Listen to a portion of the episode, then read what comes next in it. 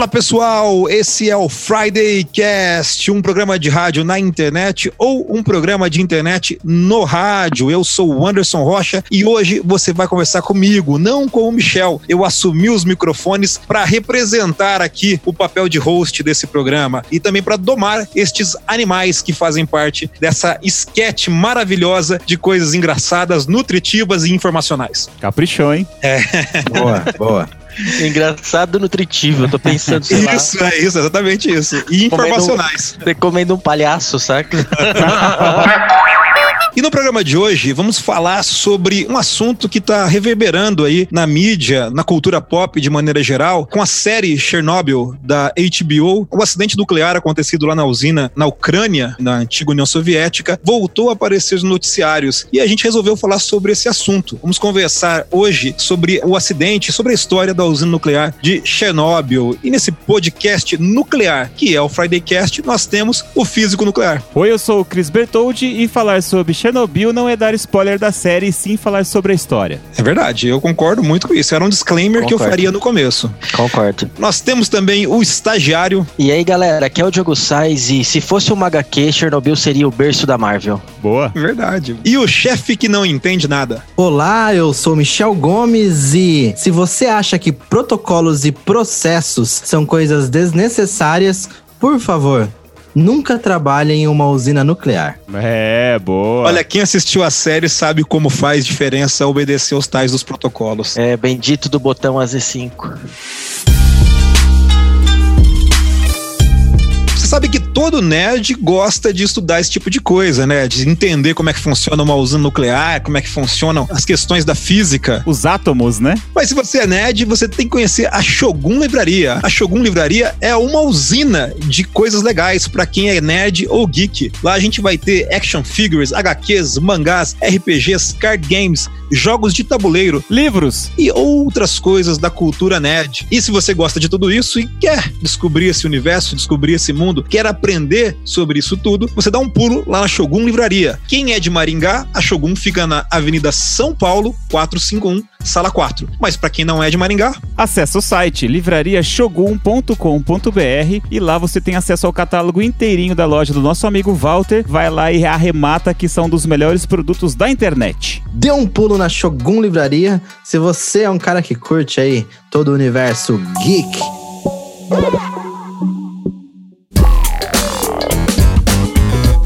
E o Friday Cast tem a plataforma de crowdfunding. É o lugar onde você pode dar o seu joinha monetário pra gente. Essa plataforma é o Padrim. Padrim com M no final. M de Maria. M de Maria, de Mustafa. M de Michel, né? M de Michel. Você pode acessar padrim.com.br barra FridayCast e ajudar a gente com alguns módicos reais, planos de 2 a 50 reais, para fazer com que a gente continue esse belíssimo trabalho. E você pode também apoiar o Fridaycast usando a carteira digital que é o PicPay. Acesse picpay.me barra FridayCast. Lá vai aparecer os planos, escolha o do seu agrado. Pegue seu aplicativo pelo celular do PicPay, lê o códigozinho de barra e tá feito o negócio. Lembrando que o Fridaycast é um programa 100% independente feito por esses quatro animais que vos falam. A gente conta, é claro, com o apoio da Mundo Livre para ir no ar toda sexta-feira às seis da tarde no Dial Maringaense. Então ajude a gente, pessoal. A gente fica muito agradecido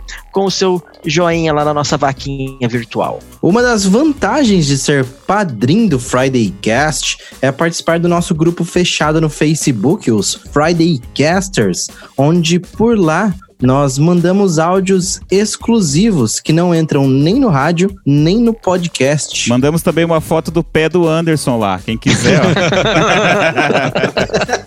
Mas isso é vantagem daí.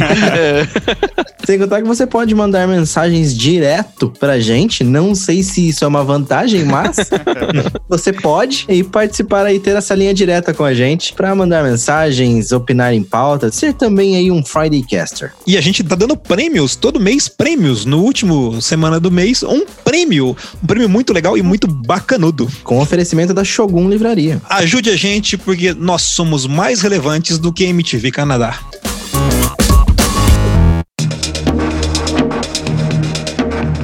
A gente vai conversar hoje sobre o acidente nuclear e sobre o que é, né, a usina e o, as coisas que estão ao redor da usina de Chernobyl. E para isso, claro, a gente não tem gabarito nenhum para falar disso. A gente de humanas, né? Sou do time miçanga. É, exatamente. só sei fazer miçanga e vender na praia só. E vender minha arte na praia. Pra gente não falar mais bobagem do que é o habitual, nós trouxemos dois convidados que já participaram com a gente há mais de um ano no Friday Cast, quando a gente falou sobre o Stephen Hawking. Eles são a doutora Ana Paula Jacomassi Luciano, ela é diretora da área educacional, graduada em física, mestre e doutora em robótica educacional, pesquisadora em robótica educacional e tecnologias open source. E juntamente com ela, o doutor Arquimedes Luciano, diretor de desenvolvimento da área educacional, graduado em física, mestre em física da matéria condensada e doutor da internet das coisas para educação. É pesquisador e desenvolvedor de tecnologias que envolvem inteligência artificial. Só o currículo dos caras já me deixa com vergonha do meu já. Gente, muito obrigado pela participação, obrigado por estarem de volta no Aê! É isso aplauso, aí. aplauso, aplauso. A gente que agradece. Além Exato. de ser um programa que a gente ouve, porque é muito legal, ainda a gente tem um carinho muito grande por vocês. Então, assim, a gente que agradece. Obrigado. Tô fazendo coraçãozinho com as mãos nesse momento.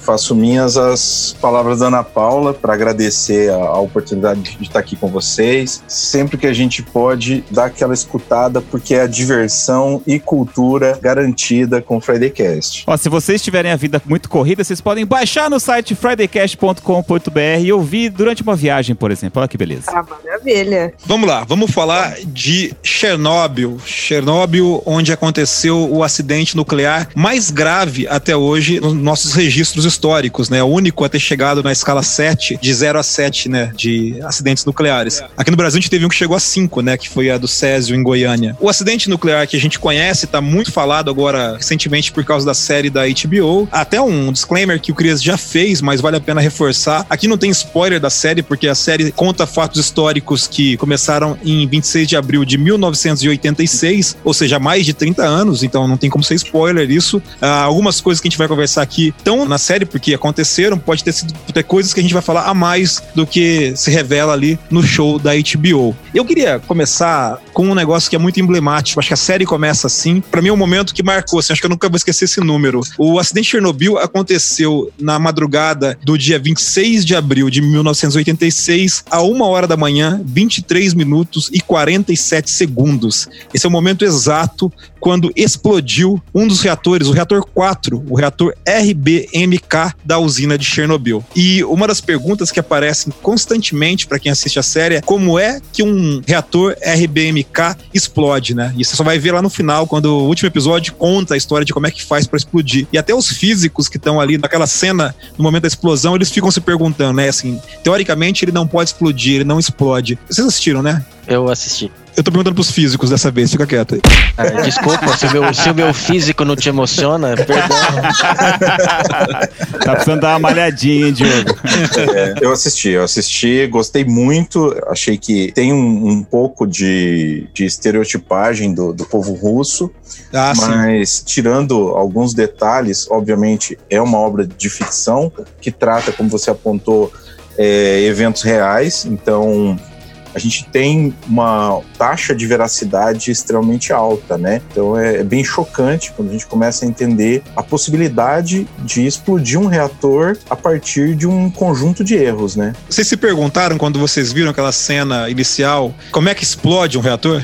A grande questão, né? Por exemplo, é, Angra dos Reis usa um modelo diferente, usa um modelo PWR. O RBMK, que é um reator de canaleta de alta potência, qual é a, a grande diferença? O sistema de água pressurizada dele é uma pressão muito mais baixa. Então, a água que vai ser usada parte como moderadora, parte como sistema de resfriamento, ela não é efetivamente a moderadora. Quem modera a reação são as hastes de grafite. O que a gente vê é a água como um refrigerador e não como um moderador em si. Não é uma grande panela de pressão, podemos pensar assim, né? Enquanto que os PWRs, que são os reatores de água pressurizada, né? Esses você já pensa, ah, opa, dá para aumentar a pressão da água até explodir. Então, Uhum. realmente, tem que ser uma situação muito crítica para você explodir uma situação onde você não tem, em tese, uma estrutura pressurizada em contato direto com o processo de fissão. Deixa eu fazer uma pergunta que na série ela aparece, e pra quem gosta de cultura pop, você ouve demais essa expressão que é o meltdown, né? O derretimento. Eles até falam assim: ah, dá pra derreter, seria normal derreter, mas seria impossível explodir. Qual que é a diferença dentro de um reator nuclear dele derreter e dele explodir? Desde 39, quando Meitner e Fritz descobrem a- o processo de fissão, tinha essa curiosidade de, por exemplo, tá, se eu conseguir subir algo a uma temperatura superior a 6 mil graus, se a gente lembrar lá das aulas de química, é difícil achar uma substância que suporte 3 mil graus Celsius. Então, quer dizer que se eu aumentar demais a temperatura, há uma possibilidade de tudo que está em volta começar a derreter. Até havia o termo efeito China, que seria o reator ir derretendo de Chernobyl até sair na China. Né, atravessando o centro do planeta. Essa, esse tipo de ideia sempre surge quando se fala em reatores. Então é por isso, porque como o material vai aquecendo, né, principalmente porque eles jogaram sílica, né, areia com boro para poder estancar o incêndio e absorver parte da radiação. O boro é um bom absorvedor de nêutrons. Então o que acontece é que essa energia ia ficar contida. Então em vez de explodir o, o reator, porque eu volto a frisar, ele não tem uma seção pressurizada. Até lembra da- de uma das cenas finais? Você vê as pontas das hastes subindo, as hastes moderadoras que estão presas na tampa, e Uhum. aquela haste ela tá solta na direção do trocador de calor, mas ela não está em contato direto ali com a água, né? Ela tá dentro de uma comporta de grafite. Então não teria como o próprio ar, ele abriria aquilo, mas não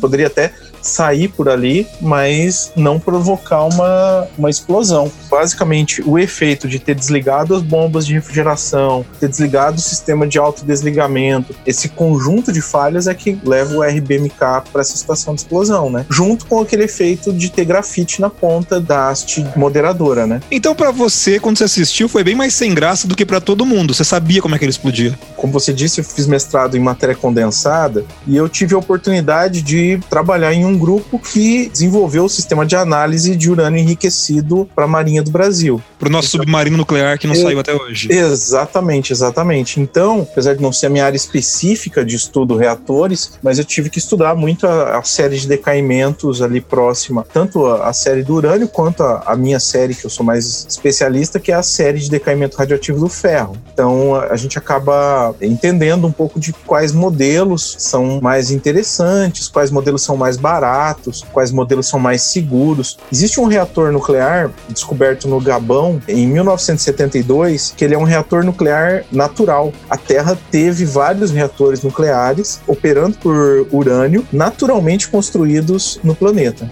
e não explodiram. Então, o RBMK ele segue muito essa linha desse reator mais antigo. That is how an RBMK reactor core explodes. Cris, Pois não. você que é o nosso professor de português de plantão, me explique. Ai, eu tinha essa pergunta, Michel. Eu tinha essa pergunta. Vai lá, manda, por favor, por favor, porque eu quero escutar a opinião do Cris. É Chernobyl ou Chernobyl? Ué, depende de quem fala. Ó, eu, eu vou responder pro Michel. Se for russo, ali da região entre a Ucrânia e a Bielorrússia, é Chernobyl. Mas aí a gente tá usando um russo aqui meio comum pra todo mundo. Ô, Anderson, você não pode sacanear com essas coisas, cara. A gente sempre vai pensar que é verdade. É isso, porque vocês ficaram em silêncio. Eu falei, não, eu tô sacaneando, calma.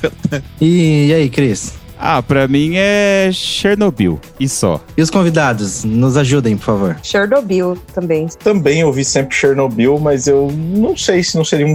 Tem uma cara de Chernobyl, né? É que na série eles falam Chernobyl, né? Eu também É. sempre falei Chernobyl e na série eles falam Chernobyl. Eu acho que é por causa do inglês, né? A acentuação do inglês. Não sei nem se em russo é assim, né? Uma coisa que me chateou na série, assim, que eu acho que, que eu me incomodou foi porque ela não era falado. Porque era falado em inglês, assim, achei bem estranho. Por que, que eles estão falando em inglês, né? Igual a série Dark lá, que é em alemão. Bom, mete uma legenda aí, põe dublado pros caras, mas sei lá, se parece que se não fizer inglês não ia ser esse sucesso que foi, talvez. É, com certeza É. não. É, Segunda coisa, é uma série de produção inglesa e diferente da Dark, que é de produção alemã, então é, eles vão falar inglês mesmo. E em Star Wars, todo alienígena fala inglês, não é grande problema. Kaboom! You've been lawyered. Eu queria saber se é possível explicar de uma maneira simplificada para o pessoal poder entender como funciona um reator nuclear. Apesar de existirem vários modelos de reatores, basicamente o que se faz em um reator é utilizar o processo da fissão nuclear. Esse processo é um processo que vai emitir uma grande quantidade de energia térmica. Você usa essa energia térmica para aquecer um fluido. Normalmente a água. Essa água ela vai aquecer uma outra porção de água através de um trocador de calor. E essa, vamos chamar de circuito secundário, esse circuito secundário vai produzir vapor. Esse vapor vai acionar a turbina e a turbina está acoplada a um gerador elétrico. Então todos eles vão queimar alguma coisa, virar vapor e gerar uma turbina. Ao invés de usar um carvão, por exemplo, um, com outro combustível, usa a fissão que divide o núcleo dos átomos e gera muita energia e essa energia faz o papel desse combustível. Exatamente. Então, ao invés de você usar um combustível fóssil ou mesmo um combustível renovável, como a palha de cana de açúcar, como a gente tem em termoelétricas aqui na região, você vai usar um combustível que é um mineral. Você processa esse mineral, purifica esse mineral, converte ele em pastilhas, coloca essas pastilhas dentro de hastes e coloca essas hastes em contato com esse fluido que você quer aquecer. Se você olhar do ponto de vista de emissão de rejeitos, e se tudo funcionar num mundo utópico, sem falha nenhuma, acaba sendo um processo extremamente limpo, né? Se for ver, o Sr. Burns dos Simpsons estava certo o tempo inteiro, então. Ah, exatamente. Agora, o grande problema é que às vezes as coisas podem dar errado. E aí, quando dá errado, a gente tem alguns problemas um pouco grandiosos. Pensando em todo esse risco, só para ter uma noção da força de uma de energia nuclear, uma pastilha de urânio enriquecido do tamanho de uma bala, ela produz a mesma eletricidade do que 22 caminhões tanques de óleo diesel. Por que fazer energia nuclear? Por causa disso, né? É muita energia condensada. Exatamente. E assim, a gente está pensando em uma situação de um urânio enriquecido como o utilizado aqui em Angra, né? Ele é melhor do que o urânio utilizado na Rússia. O RBMK funciona com uma quantidade maior de urânio, então você coloca mais urânio no reator, só que com um menor enriquecimento. Então acaba sendo, de certa forma, fica mais barato para você operar essa máquina, né? O que, que faz iniciar a fissão nuclear do urânio? Assim, por que, que ele começa a fissão? Não tem nenhum tipo de estímulo externo para ele começar a fazer a fissão? você tem um material que ele não é estável, né? Porque quando a gente fala urânio 235, é a massa atômica dele. A massa vai ser a soma dos prótons com os elétrons com os nêutrons. Se a gente fizer a conta, a gente vai ver que ele tem um, um desequilíbrio no 235, ele vai ser desequilibrado. Então, o que acontece é que ele precisa perder essa energia. Então, naturalmente, ele já está emitindo nêutrons. Se você pegar é, um punhado de urânio numa montanha, né? O Brasil é a sexta maior reserva de urânio. A gente vai pegar lá uma porção de urânio, você vai encontrar material radioativo. Só que com uma taxa de emissão baixa. Por quê? Porque tem nêutrons saindo para todos os lados em alta velocidade. Então, se a gente conseguir conter esses nêutrons e pensar que você consegue, sei lá, fazer eles colidirem com alguma coisa de maneira que diminua a velocidade, aí eles podem acertar outros átomos de urânio. E é aí que você começa o processo de fissão. E aí, quanto mais eles acertam, mais faz a fissão. Isso, isso. Aí eu começo o processo em cadeia, que se Hum. diz, né? Porque cada átomo de urânio 235, ele emite três nêutrons, né? No processo de fissão. Então imagina que você, no primeiro acionamento, você tem um átomo. No segundo acionamento, você tem três átomos, depois nove átomos, depois 27. Agora, se a gente pensar que a cada 235 gramas você tem um mol de átomos de urânio, ou seja, 6 vezes 10 a 23 átomos de urânio, então você vai ter nêutron pra caramba em uma, em uma colherzinha, né? Ah, Então é por isso que usa o Césio 137 ou plutônio, algumas coisas assim? É, a gente, quando olha para os materiais e pensa neles, normalmente a gente pensa nos estáveis. Então, quando eu olho para um átomo estável, o que acontece? Ele não está emitindo nenhum tipo de radiação, mas boa parte da matéria ainda está emitindo radiação. Ela pode tanto ter absorvido essa radiação, quanto ela ainda estar instável desde a formação do nosso planeta, né? Esse material ele vai emitindo e como você disse, ah, então a gente usa o Césio, por que o Césio 137? Porque o Césio 137 emite né, uma grande quantidade de raio-x, que é uma forma de radiação, menos penetrante do que a radiação gama. That is how an RBMK reactor core explodes.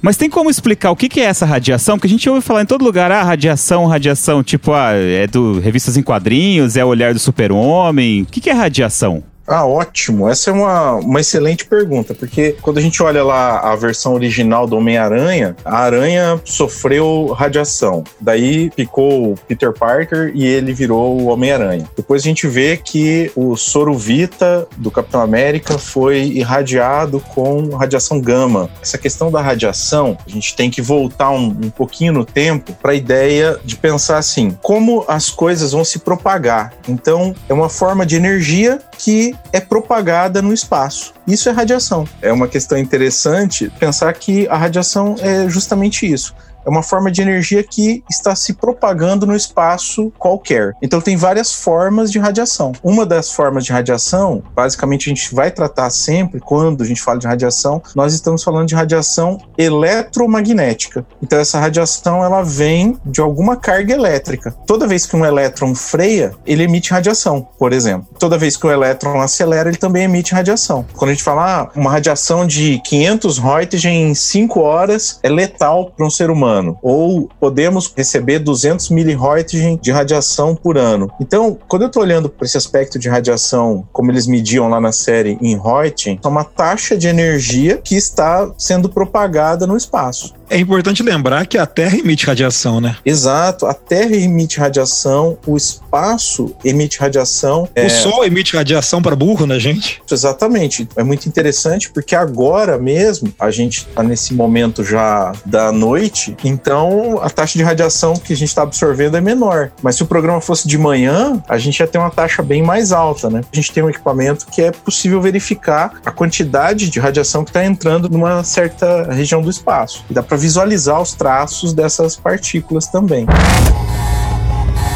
That is how an RBMK reactor core explodes. Falando sobre a série, voltando a pensar na série, a gente tem logo no começo, ali no primeiro episódio, após a explosão do reator 4 da usina, as consequências disso, né? Na primeiro instante, ninguém acredita que explodiu o reator mesmo, e é chamado ali o corpo de bombeiros, o pessoal que vai tentar apagar o fogo que está no teto do prédio onde ficava o reator número 4. Só um parênteses, Anderson. Ah. Fogo no teto é um mito. É verdade, não pegou fogo, né? Mas pra televisão precisava, né? Pra ficar mais bonito. Tem esse efeito dramático do fogo, né? Né? Aquele raio de luz saindo do meio do reator pro, em direção ao, ao céu, aquilo aconteceu mesmo? Aquilo acontece. Aquilo é radiação visível. A luz é uma forma de radiação. Se conseguir emitir numa concentração tão intensa e no comprimento de onda certo, né? Ou seja, com a energia adequada, é possível emissão de uma luz azulada. Tanto que uma utilização anterior à descoberta do urânio, né, existem objetos, principalmente peças de vidro, como copos e taças taças, né, de 100 anos antes de Cristo, que eram o vidro era misturado com urânio para apresentar uma certa cor luminescente quando fosse tomar vinho. E essas pessoas morriam todas muito rápidos. É, o acidente no Brasil mesmo que teve, grande parte das pessoas que morreram, a primeira menina, né, a sobrinha Sim. do, ela comeu o Césio tinha contaminado o ovo. E era bonitinho, né? Ele fisicamente ele tinha um aspecto bonitinho, né, o Césio. Iluminava, né? Isso, as pessoas brincaram com aquilo, meu Deus do céu. É, eles faziam desenhos com colar e aí acendia a pele, né? Uhum. Exato. Fazia reloginho, pulseira, colar, pegava, enfiava o dedo no Césio fazer desenhos no corpo. Olha, eu não sei vocês, mas se eu moro do lado de uma usina nuclear eu ouço uma explosão, eu vejo que o prédio tá parcialmente ali colapsado e tá saindo um raio azul direto pro céu da onde ficava o reator. Eu fujo daquilo mais rápido do que um morcego inferno, cara. assim. Nossa, eu ia pra cima, cara. Isso aí é total não, Marvel. Mas... Tá saindo a Capitã Marvel de dentro. Isso que eu falou. Então você ia correr em direção e ia gritar: agora eu viro o Hulk. Ah, você tá maluco, cara. Ou podia, podia ser a Bifrost. É, é podia ser a Bifrost também. É, o Thor tava chegando ali, né? Por mim parece bastante óbvio que se uma usina nuclear explodiu, chacoalhou, deu uma. É. Não necessariamente explodiu, mas fez algum efeito que, ó, parece que aquilo explodiu. Está saindo um raio azul do meio dela, cara, corre. Mas aí você entra também, Anderson, na questão de. As pessoas tinham noção do que era uma usina nuclear? Hoje, se a gente olhar com o nosso olhar de hoje, é algo muito óbvio, né? Mas naquele momento, as pessoas não tinham a noção do perigo, do que realmente poderia acontecer. E o que eu acho mais interessante, porque quando a gente pensa em Chernobyl, a gente está ali num período de Guerra Fria e todas as questões políticas são muito fortes, né? Mas se a gente fizer um comparativo com Fukushima, por exemplo, o governo japonês também levou dois meses para assumir a explosão e tudo que aconteceu também. E nós estamos falando de mais de 20 anos depois.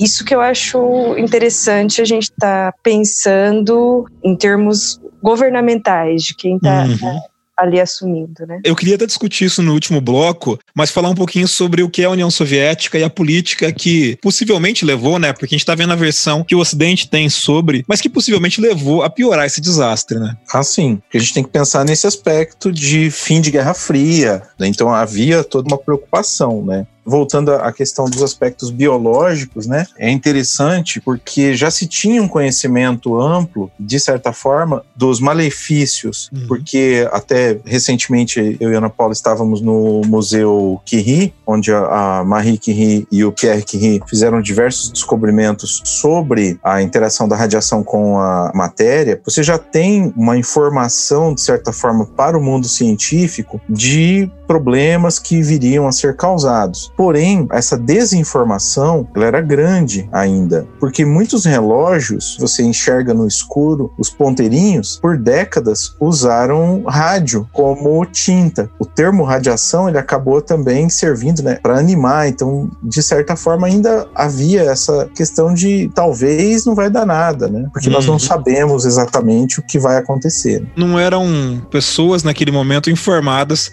sobre o que é aquilo que está ali dentro, qual é, qual é é o potencial destrutivo daquilo, né? Exato. E o pessoal que foi fazer a limpeza, que foi restaurar o sistema, eles não tinham a informação de que eles poderiam vir a morrer, né? Hum. Isso era algo que ficava e fica, né? Porque, como a Ana Paula apontou, em Fukushima também houve uma certa falta de assumir o problema. No Brasil, a gente também, em Goiânia, teve essa questão de não se informar a população. Foi feito um processo de varredura nas pessoas para analisar possíveis contaminações, mas de certa forma não se explicou o que essa contaminação causaria, né? That is how an RBMK reactor core explodes. Eu tenho uma curiosidade que a série me aguçou muito. Tem uma cena em que eles estão sobrevoando o reator e lá o político, ele quer que passe em cima do reator e o Legasnov, o cientista lá que é o responsável por fazer a investigação, ele até fala pro piloto, se você passar em cima a gente vai estar tá morto amanhã. O que, que, aconteceria se um ser humano entrasse naquele raio de luz que tá subindo pro teto? O que, que é a reação do corpo humano numa intensidade tão grande de radiação? Qual a chance dele virar o Hulk em vez de derreter? É, qual a chance dele virar, ganhar poder obliterar-se. É, chance dele virar o Hulk zero. O grande problema é o dano à medula óssea, né? Então, assim, o dano à medula e o dano ao DNA. O que vai acontecer é que as células vão perder a, a, capacidade de produção de novas células com ordem, né? E você vai ter um processo de metástase implantado muito rapidamente. É como se fosse um câncer por todo lugar. Exatamente. Ou, por exemplo, um processo de você não conseguir absorver mais uma, um processo anêmico no qual você não consegue mais absorver os nutrientes, absorver ferro principalmente, como se as hemácias parassem de conseguir transportar o oxigênio de maneira adequada. Você começa a falhar esses sistemas principais do corpo. E ali teria também queimaduras, né? O cara que chegasse ali perto ah, ia ter sim. queimaduras mesmo. A primeira questão são as queimaduras, que elas vão aparecer de imediato, porque é muita energia térmica, então você vai sentir uma, você não vai sentir um calor, e isso é interessante porque é um processo de queimadura cobertura, como você não vai ter uma absorção de infravermelho, então você não vai sentir calor, mas vai queimar a sua pele. Vai queimar Nossa. rapidamente a pele, né? Vai abrir bolhas e a pele vai enegrecer. Não é uma coisa agradável para aquela taxa, né? Naquele ponto, você teria uma taxa de emissão superior a 40 vezes a bomba de Hiroshima, né? Uma taxa de dose muito alta, né? Mas um ponto interessante também, falando nos aspectos da saúde, eu li, mas eu até procurei aqui, acabei não encontrando o artigo, mas há um tempo atrás, questionava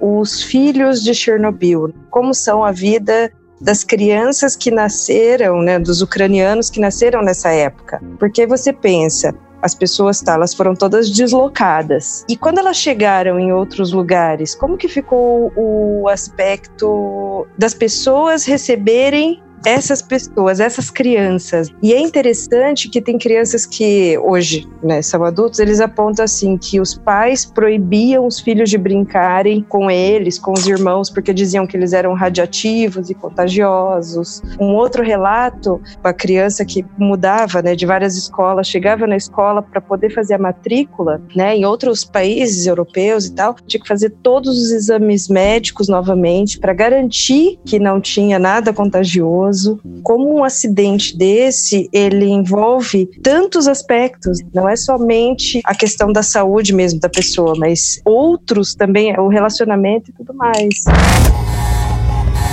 That is how an RBMK reactor core explodes.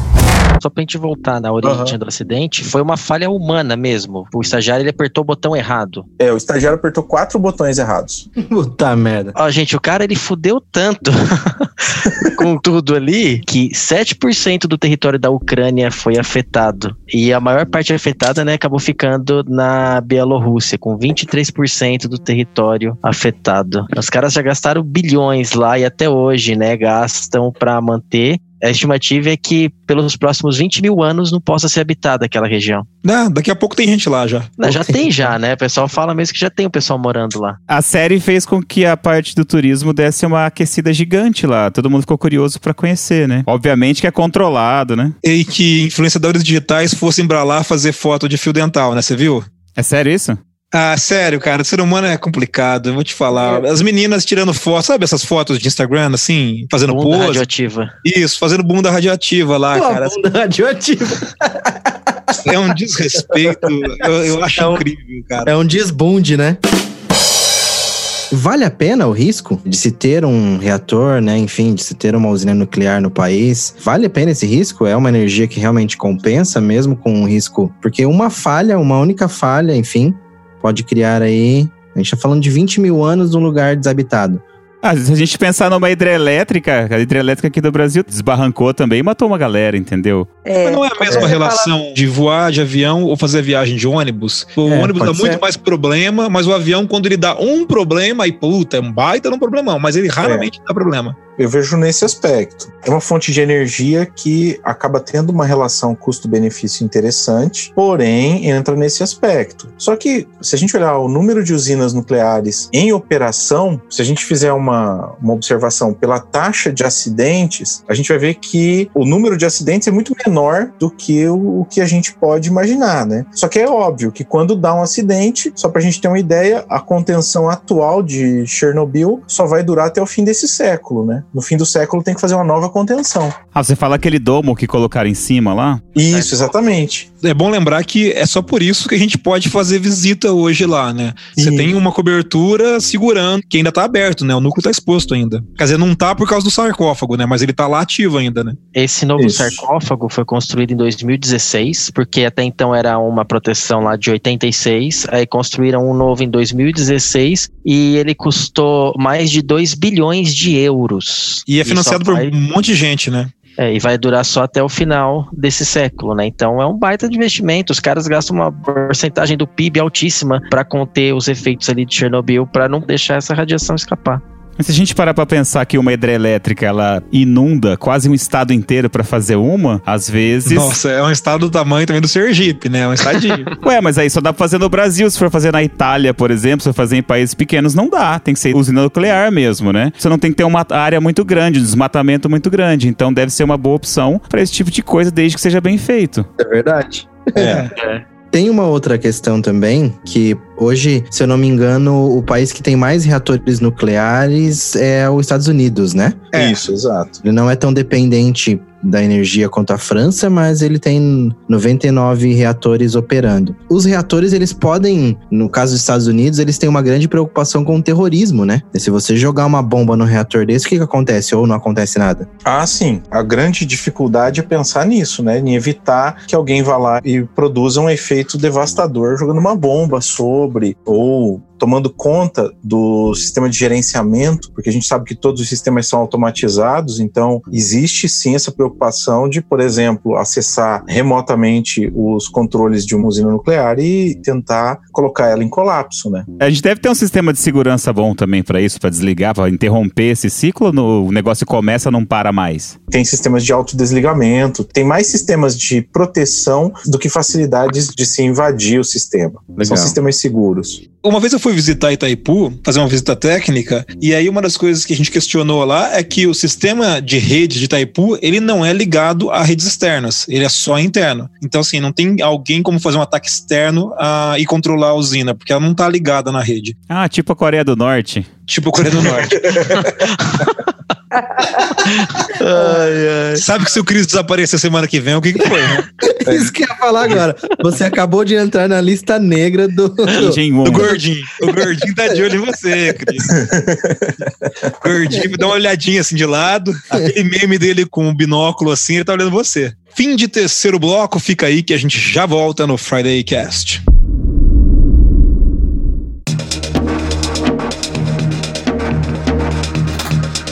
Estamos de volta com o último e último bloco do Friday Cast. Nossa, nossa, deu, deu, deu agonia, Anderson. Deu agonia. Eu quis evitar o derradeiro. Ixi, não conseguiu. Não conseguiu, não foi bom, Foi- não? Não, não foi bom, não. Próxima vez eu não tento isso, então. Falando sobre o acidente nuclear que aconteceu em 1986 em Chernobyl, ou Chernobyl, na cidade de Pripyat, no norte da Ucrânia, muito próximo da fronteira com a Bielorrússia. Vocês sabiam que ali tem uma cidade que chama Chernobyl e o reator, né, a usina não fica em Chernobyl, fica em Pripyat, que é uma cidade que foi construída para que as obras se iniciassem na década de 70 ainda. Os caras que trabalhavam e tudo mais moravam em Pripyat, mas tem uma cidade que é do século 11 chamada Chernobyl ali na Ucrânia, bem próxima também da usina. E por que, que a gente fala então acidente de Chernobyl? Porque a usina chama Chernobyl, e, Ah. mas ela fica na cidade de Pripyat. A cidade fronteiriça se chama Chernobyl. Você fala aeroporto de Curitiba ou aeroporto de São José dos Pinhais? Eu falo aeroporto de Curitiba. Que fica em São José dos Pinhais. Boa, explicação. Ótimo. Já me ganhou. Você fala aeroporto de São Paulo ou de Guarulhos? É. Mas fica em Guarulhos. É, eu falo Guarulhos. Você não conta, Cris. o Cris é sempre do contra, entendeu? Mas aí vamos continuar. Eu tenho uma dúvida, que é uma coisa que aparece na série, mas a gente sabe também como é que aconteceu. Por ser um governo fechado, um governo que não tinha essa facilidade da imprensa, não era uma imprensa livre na União Soviética, e eles tentavam de toda maneira abafar os casos que pudessem colocar em xeque qualquer coisa que tivesse ligado ao regime soviético, eles não tiveram, é, não, não se dispuseram a avisar ao mundo que tinha acontecido ali um desastre nuclear. Isso durou muito pouco, porque alguns dias depois, um laboratório na Suécia detectou que havia sido captado ali um vazamento nuclear que estava vindo do leste da Suécia, portanto, provavelmente da Rússia. E isso é verdade, está na série, mas foi registrado historicamente também. Mas uma, uma coisa que me chamou a curiosidade na série é que aquela personagem que na verdade não existe, né, que é uma personagem que ela tá ali para criar uma identificação para várias pessoas que fizeram o trabalho dela, que na série se chama Ulana Kumyuki, né, uma física do Instituto de Física de Minsk. Ela chega de manhã para trabalhar ali e ela detecta radiação vindo de algum lugar e ela detecta iodo 131. E aí eu fiquei curioso, por que que não ela não de- detectou é, urânio e sim iodo? Porque o urânio, ele é instável, esse urânio usado. Como ele é instável, ele vai decair em um material que tenha uma massa menor. Por isso que decaiu, ele vai decair. O primeiro decaimento dele, por exemplo, poderia ser netúnio, ele podia ter decaído em paládio. Quando ela detecta iodo, na verdade é um neto do decaimento do urânio. Estava a 400 quilômetros de Chernobyl, né, de Pripyat, aí está a discussão Curitiba, São José dos Pinhais. Mas é, o que acontece é justamente isso, que conforme você vai mudando a distância, o material ele vai decaindo, ele vai se convertendo em outro material. E na série ainda mostra que na Alemanha foi detectado, inclusive proibiram as crianças de brincar na rua, e aí na Inglaterra vai chegar, e chegou a ser detectado a radiação vazando de, Chernobyl no Canadá e nos Estados Unidos. Como é que isso vai? Pelo vento? É por, por pelo... que tá, que tá no vento, assim? Isso, pelo vento. Teve até uma imagem semana passada da NASA muito interessante mostrando como o Saara fertiliza a Amazônia, né? E aí você pensa, nossa, mas como assim, né? Tem, tem um oceano entre os dois. Na verdade, a atmosfera, a gente tem que sempre lembrar que nós vivemos em um planeta que está completamente conectado por um fluido que é a atmosfera. Esse material radioativo vem pela atmosfera e conforme ele vai, a massa de ar vai se movendo, essas partículas que estão no ar vão se movendo junto junto e esse material vai levar os seus 24 mil anos para decair metade, né? Uhum. Porque são 24 mil anos o tempo de meia vida. Isso quer dizer que metade da amostra, se você tinha um quilo de urânio, metade desse urânio, dentro de 24 mil anos, vai deixar de ser urânio e vai poder chegar ao chumbo. É no caso de Chernobyl, é a nuvem radioativa, né? Isso. Já no caso de Fukushima, como foi próximo ao oceano e foi, foi até devido a isso, né, o, o terremoto, já foram encontrados materiais nuclídeos, né, radioativos por todo o Oceano Pacífico por todo o Oceano Pacífico. Quer dizer, tá, essa molécula contaminada tá rodando o mundo sem parar. Exatamente. Exato. Não, mas ele tá pressupondo que o mundo seja redondo, né? Porque tem gente aí falando que a Terra é plana, chega na beirada, cai pro espaço e acabou. Sabe que a solução é, boa? A hora que chegar no final da borda, ele vai embora. É. Então, é isso que eu ia falar. Uma baita solução é a gente pegar essa água e jogar da borda. Problema do próximo. Agora, a, a, questão então é o seguinte: se tivesse acontecido o meltdown no reator e derretido, ele ia entrar no lençol freático, ia contaminar os rios ali que vão até o Mar Negro, mas ele ia continuar vazando e ele ia cair do mundo. Ia aparecer um buraco embaixo do mundo que ia vazar e o material radioativo ia embora. Ia ser o ralo do planeta, né? É o ralo do planeta. oh, meu Deus. Não, mas falando sério, assim, pensando que a Terra é redonda, é, ele ia chegar até o, o, centro mesmo derretendo? Poderia chegar até o centro derretendo. Mas ele não ia esfriando o caminho? A tendência é esquentar. Não, ele ia esquentando. A tendência pro centro da Terra é esquentar. Não, mas o material, assim que ele vai saindo do núcleo, ele não vai esfriando com a distância do núcleo? O núcleo vai descer, né? É o núcleo derrete inteiro, não é? O núcleo que ia descer inteiro. A previsão era essa, que você teria uma bola de lava radioativa que ia descendo até o núcleo da Terra. Mas é óbvio que quando chegasse a uma certa profundidade ia encontrar rochas mais densas, como a gente não vive numa pizza, mas uma estrutura que, que é um pouco mais arredondada, mais próxima de uma esfera. Então a gente vai ter essa massa descendo aí na direção do núcleo e encontrando objetos mais densos. Então ela vai trocando calor e vai esfriando um pouco, né? Não ia chegar no núcleo da Terra, principalmente porque ia passar por alguns lençóis freáticos e isso já ia dar uma hum. diminuída muito boa na temperatura, né? Mas ia contaminar tudo. É, Agora, pensa bem, se aqueles três indivíduos não fossem lá e não abrissem a válvula de escape de água, aí não teria Brexit agora, talvez. Tem uma cena da série que eu acho que assim é muito marcante, que eles estão numa reunião com o Gorbachev e o Lesganov explica isso para ele, o que, que vai acontecer. Aí ele fala, essa área aqui que tem 60 milhões de pessoas vai morrer todo mundo e esse lugar vai ser inabitável por 100 mil anos. E aí eu olhei pra Priscila do meu lado e falei, e se você tem problemas, pensa esse cara nessa hora. Sim, porque é, esse você... é, o principal, é o maior problema que já existiu. O cara vai resolver como isso? E você aí preocupado com seus boletos. É. é um problema sem precedente, né, cara? Não tinha nem solução para um problema que não existe. É, não tem protocolo, não tem nada, né? That is how an RBMK reactor core explodes.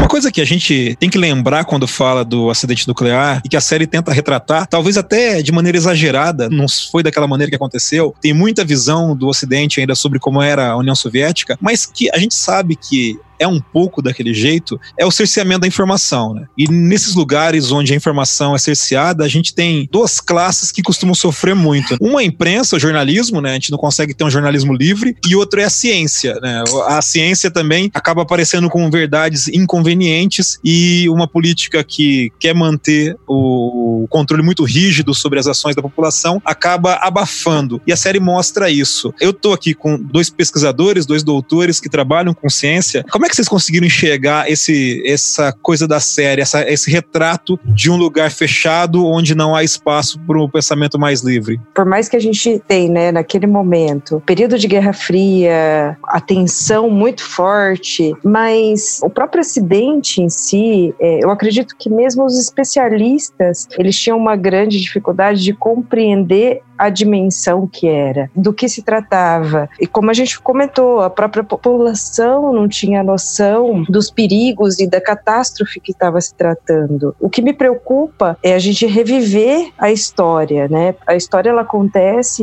e a gente precisa aprender com ela. Quando a gente revive essa história, mesmo Fukushima, quando aí você já tem um governo que dialoga com o restante da sociedade, mas que também tenta esconder, né? Isso eu acho mais grave. Hoje Hoje mesmo, eu e o Arquimedes comentávamos uma pesquisa que surgiu, onde os jovens apontam que eles têm muita curiosidade, mais de 80%, muita curiosidade para entender um pouco mais de ciência, um pouco mais de tecnologia, mas eles têm muito medo, o medo de se compreender por ficar muito ali fechado somente nas paredes da escola. Eu penso que séries assim, elas fomentam discussões assim, como o programa de vocês, fomentam uma discussão saudável e, e a população falar sobre sobre isso, né? Abrir. Hoje a gente tem essa liberdade e isso tem que ser preservado e considerado importante. Uma coisa legal da gente pensar daquele momento é que a gente está no declínio da União Soviética, né? E admitir a tragédia era uma coisa que talvez acelerasse a desestabilização do regime soviético. E tanto é verdade que o Gorbachev disse depois, na década de 90, que o fim da União Soviética começa com o desastre, né? É, a partir do momento em que o desastre acontece acontece, a, a consequência disso para a própria União Soviética e para o mundo, ao olhar do mundo sobre aquela nação, tem que mudar as estruturas, eles têm que começar a mexer, né? A gente vai ter a perestroika, a glasnost, logo em seguida e a abertura do regime soviético. Então, para os soviéticos, naquele momento, naquela hora, era muito importante tentar controlar essa informação, né? E esse controle acabou gerando mais problemas do que ajudou aquela população. É, nota-se que até mesmo na fala, e essa fala realmente acontecia, né?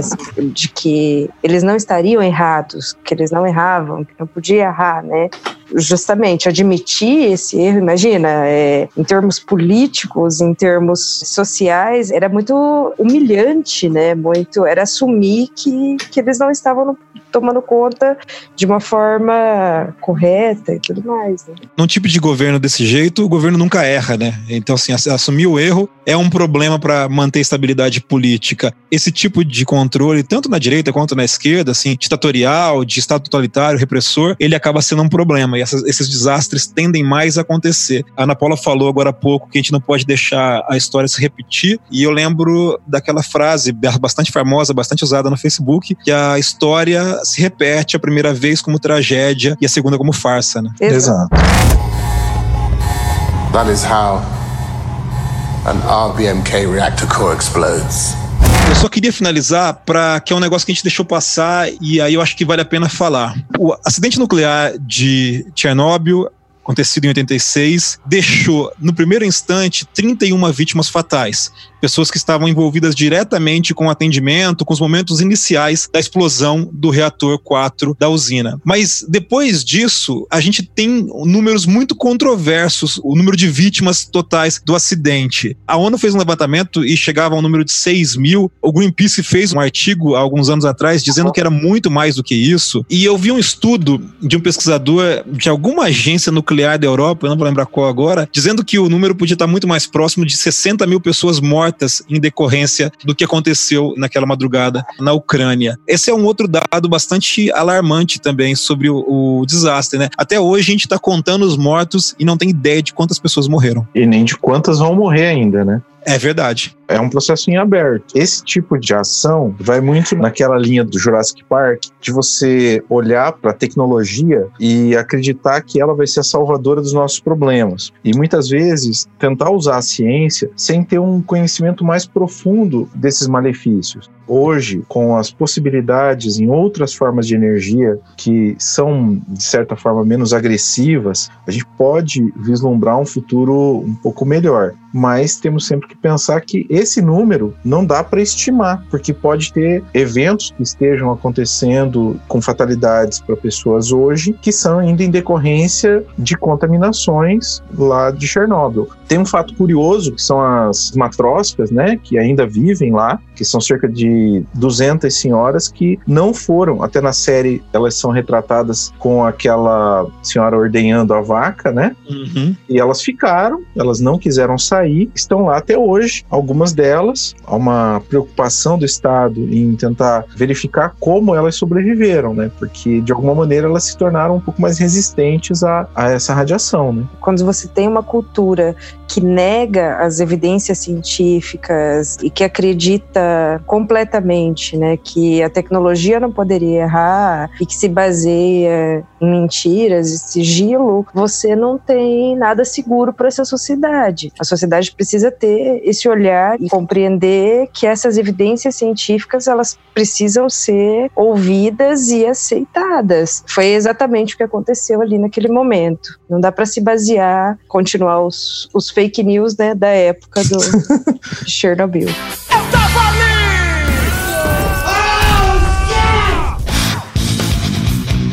Eu tava ali no Friday Cast. Você quer participar do Eu Tava Ali no Friday Cast? Mande um seu e-mail para fridaycast@fridaycast.com.br, a sua mensagem no Instagram arroba @fridaycast ou no nosso facebook.com/barra fridaycast. Faça aí como o Ramon Barreira que mandou uma mensagem lá no Instagram sobre o programa Vida de Escritor da semana passada, por lá no Instagram nós fizemos uma pergunta: qual foi o último livro que você leu? E o Ramon mandou pra gente o seguinte: Grandes obras de Edgar Allan Poe. Você já leu alguma coisa do Edgar Allan Poe, Diogo? Cara, faz tempo. Não conheço muito, não. Eu conheço mais de nome, de história dele. Até porque, por curiosidade, o Baltimore Ravens, o time de futebol americano, eles têm três mascotes. Um chama Edgar, o outro Alan e o outro Paul. Então, assim, é, eu conheço um pouco a história do Edgar Allan Poe, mas não dos, dos livros. E agora lembrei disso daí. E embora o Edgar Allan Poe ele não é de Baltimore, ele é de Boston, mas ele morreu em Baltimore, né? Ele teve uma carreira muito bonita lá.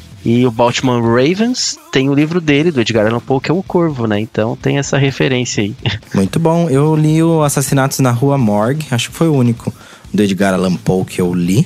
Eu conheço até a obra dele, assim, apesar de só ter lido um livro. Ele foi uma das inspirações pro Sherlock Holmes, né? Do Arthur Conan Doyle, que é um. Daí o Sherlock Holmes eu tenho todos os livros aqui, os 62 livros do cânone do Sherlock Holmes. Você tem? Em casa. Tenho, aham. Tem a, tem a Pô, coleção que legal. completa.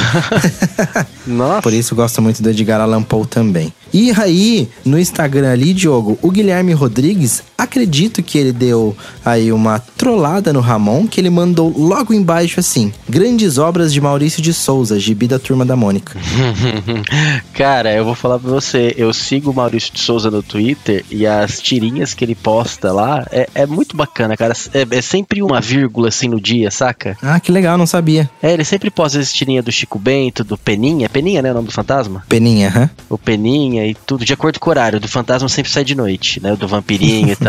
Aí sim, né? Turma da Mônica eu, eu cresci lendo. Ah, legal. Inclusive, o filme estreou essa semana, né? É verdade, né? Eu achei bem legal o trailer, meu. Falar pra você que quando ah, filme da Mônica não me pegou muito, não. Quando eu vi o trailer, eu falei, pô, cara, o negócio vai ficar legal. Mas não assisti ainda. Quero tentar levar a Catarina pra assistir. E chegou, chegaram e-mails também pra gente? Isso, vamos lá. Vou ler o primeiro e-mail aqui do Márcio, tá sem identificação de sobrenome. É igual o Rafão do Friday Cast, né? Não tem sobrenome. Rafão. Isso. Não precisa. Não precisa, né? Quando a pessoa é famosa, É. não precisa de sobrenome. E aí, meu nome é Márcio e moro em Maringá. Ouço vocês no Mundo Livre toda sexta-feira. Vocês vão fazer um programa sobre o filme O Rei Leão? Seria da hora fazer um comparativo. Imagino que ele tá falando do desenho com o filme, né? Valeu, abraços. O filme do Rei Leão, eu tenho certeza que eu vou chorar, bicho. Né, A gente podia fazer, né? Tá aí, pegar, de repente não só do Rei Leão, mas pegar algumas outras histórias aí e, e pôr no meio, tipo Bela e a Fera também, já aproveitar nessas. Sim, o Aladdin, desenho, né? O Aladdin que saiu. O Aladdin agora também. Live action. Pô, tema, tema legal, hein, Márcio? Live actions. Valeu, Márcio. E tem mais um e-mail aí, né, Michel? Tem, da Isabela Rogomi. Ela mandou assim pra gente. Quando começou o programa, ela tá falando sobre o programa da semana passada, o Vida de Escritor, eu tive a sensação que era um tema repetido. Daí depois lembrei que o que vocês fizeram com o Eduardo Spohr não foi um Vida D, mas sim sobre a obra dele. Essa é fã. Você viu só? É, o do Eduardo Spor a gente fez um. É, o Eduardo Spor é escritor, mas foi bem isso mesmo, não foi um vida D. A gente foi para falar dos livros dele ali, né? Foi um bate-papo, meio que uma entrevista. Foi um baita do programa, diga-se de passagem, né? Verdade. O Eduardo Spor aí que participou em muitos episódios do Nerdcast, né? Mas enfim, ela continua. Achei bem legal, principalmente a parte que o Marcos Pérez conta como estrutura suas histórias, sobre os checkpoints, é uma baita arquitetura poética. Muito bem.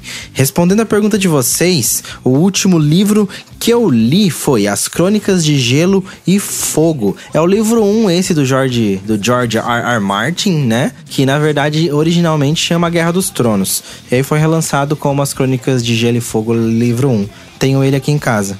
Isso daí é só para quem tem a Guerra dos Tronos comprar agora com outro nome para ficar colecionando, né? Claro. É igual trocar a armadura do Homem de Ferro de um Avengers pro outro. Então ela continua. Fiquei órfão da série Game of Thrones depois que o Game of Thrones acabou e me afundei nos livros que, por sinal, ainda não tinha lido. Para finalizar, uma sugestão: Vida de Hold. Ai, Diogo, essa é boa. Tá legal, hein? Nossa, deve ter muita história legal. Pegar de Road. Banda já tem história, o Road ali, que sempre conta os podres que a banda não conta, né? Sim, sim. Inclusive, tem alguns holds que ficaram famosos aí na história do rock and roll, né? O Lemmy, é, o Lemmy Kilmister foi hold do nada mais, nada menos do que Sir Jimi Hendrix. Eu nem sei se ele é Sir, mas ele é Jimmy, vai hold do Jimi Hendrix. Não, não, você tá errado. É senhor Jimmy fucking Hendrix. Muito bom. É, e se ele não for Sir ainda, eu acabo de me proclamar a rainha da Inglaterra e proclamar ele Sir. é, e ao invés da, da- de uma espada, se proclama com uma guitarra, né? Com uma guitarra pegando fogo. É, beleza, é isso então, Diogo? É isso então, beleza? Valeu, Michel. Valeu, galera. Ah, só avisando, Valeu. pessoal, tem um programa que a gente tem um pouquinho mais de tempo pra ler mensagens, outros nem tanto. Então, se a sua mensagem ficou de fora, não se acanhe, continue mandando pra gente. Na semana que vem nós estamos de volta com o Eu Tava Ali, aqui no Friday Cast.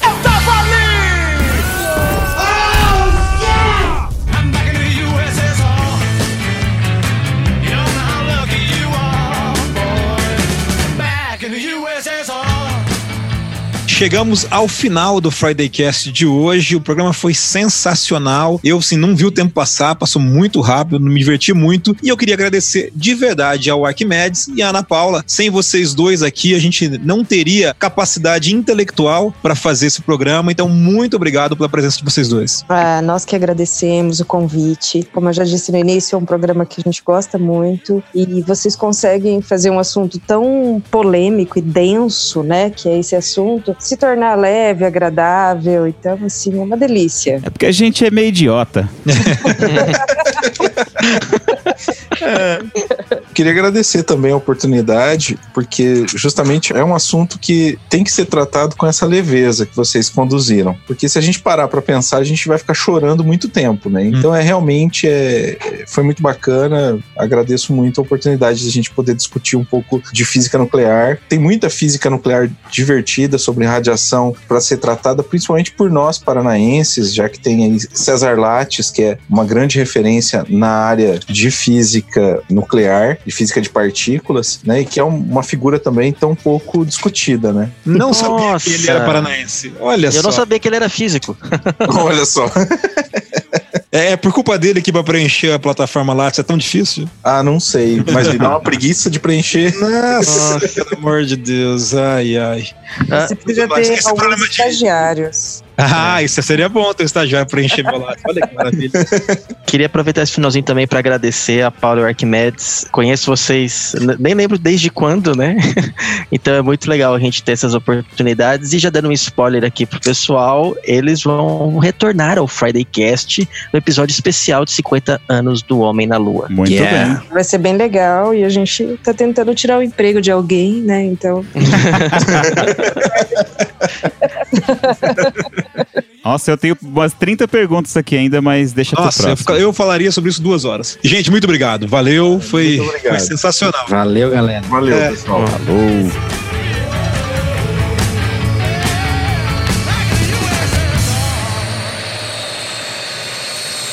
O Friday Cast foi editado por Audiotune. Acesse audiotune.com.br.